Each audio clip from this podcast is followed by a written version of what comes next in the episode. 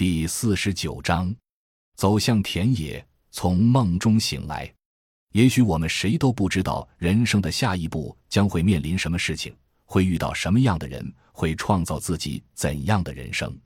还记得大学期间一直非常喜欢的两本书，一本是高尔基的《我的大学》，另一本是卢梭的《忏悔录》。曾经因为这两本书有太多次的出走，曾经因为他们对于现实和生命的真挚而沉思过许久。在这样的世界中，不同的时代背景下，我们到底该如何坦诚地面对自己？无论如何，自己都希望内心是清明的、干净的，不希望那些肮脏的东西停留在大脑中太久。是忏悔也好，是忘怀放下也好，只是希望还有一个空间可以汲取生命的养分，只是希望自己不要那么早腐烂。所以，迷茫过后，对于意义的坚持。便是在开创新的世界和人生。回过头来想想，踏上未来的路途似乎就是去年的夏日，而今已是又一年的年末。这一年好久，但转眼即逝。我不知道是该放下它，还是该封存在记忆当中。无疑，这样的一年早已刻在了青春岁月的书卷中，渗透到了自己的血液中，无论如何也挥不去。即使是这样的一年。自己仍旧能在平静中度过，是何等的幸福！在大四即将离开大学的这一年，我做了一个决定，参加了中心的人才计划项目，做大学生的培养计划工作。但其实自己是想跳出高校既有的学习陷阱，去真正找寻未来能深入做实践和研究的方向。为此，曾经和价值观极不一致的父亲发生过激烈的争吵，甚至久久不能平息。我明白，不是因为我的选择，而是他的固执和不信任，甚至是隐约的担忧。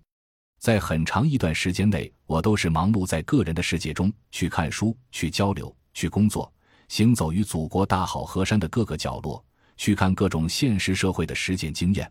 我不得不承认，在这短短的时间内，自身的视野和思维开阔了很多，积累了相应的工作经验。这些是在封闭的校园内所看不到也学不到的。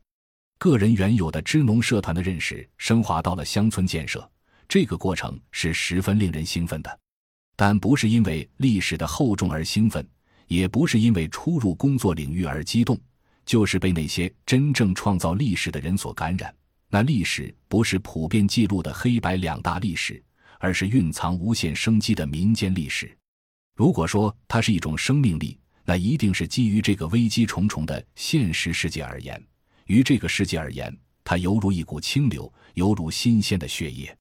面对这样的人，我会时刻想到是什么造就了这个面对苦难仍旧能创造辉煌的民族和国家？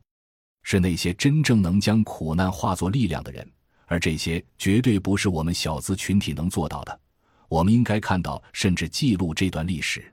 面对无数沉沦在大学校园中的学生，我不知道在交流时该和他们讲述什么。因为我们小资群体真正该做的是走向田野，走进真实的世界。只有这样，才能从睡梦中醒来，才能有机会去创造未来。所以，我希望能在这个阶段不遗余力地做这样一件事情：去和同伴在实践中不断学习和创造。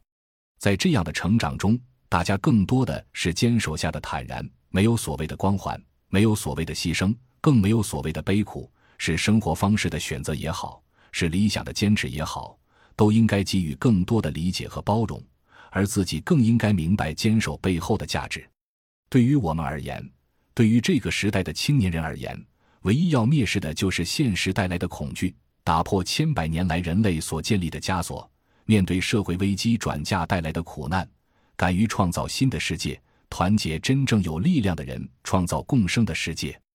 当自己忙碌于大大小小的培训和繁杂的日常工作，从母亲那里得知在金融危机下因相关人员卷款潜逃而使父亲身陷囹圄时，我明白这个世界正在走向疯狂，而我们这群即将被裹挟或是已经被裹挟的人要如何去承担这样的危机，如何开创自己的未来呢？是啊，曾经自私的以为自己是自由的。可以肆意的不用理会狭隘的小家，而去追寻人生的意义。但事实上，该有的是困境下的共担，是危机下探索新的家园。不只是因为小家，还有大家。在大学毕业的这个夏季，在炎炎烈日下，我继续坚持着自己的坚持，也领悟了老子的那句话：“福兮祸之所伏，祸兮福之所倚。”未来要打倒的还是恐惧，要拥有的还是面对苦难的坚持。我依旧庆幸社团的那群队友，在这个陌生的城市胜过亲人的伙伴陪伴在身旁。庆幸那些亦师亦友的朋友能将生命的正能量传递下来。庆幸自己对于生命的坚守。庆幸在短暂的青春岁月中能行走在广阔的世界中。没有盛大典礼的告别了大学生活，甚至没有一张毕业照，没有一张穿戴学士服帽的照片，没有同窗好友的合影留念。就诚如开篇讲到的那样，我从来不曾属于过那里，匆匆而来，匆匆而去。唯一留下的身影，即是我们那群人开会时的三百零八教室，因为后辈依旧在那里。而在他们的印象中，我已然成为支农前辈，已然成为社团中联系的纽带，一切就顺其自然的结束了，没有丝毫的留恋和遗憾。告别那已然逝去的大学生活，意味着开启了人生的另一个转折。但似乎自己的每个转折都没有经过选择。回头观看大学走过的这些日子，在当下很难用言语就做出总结，那样显得很是单薄。而很多经历和收获也不是我们现在能体会到真谛的，只是希望在追忆过往的流金岁月时，能多一些感恩和平和。在此，也将自己最为喜欢的一句泰戈尔的诗与大家分享：“生如夏花般绚烂，死如秋叶般静美。”感谢您的收听，本集已经播讲完毕。喜欢请订阅专辑，关注主播主页，更多精彩内容等着你。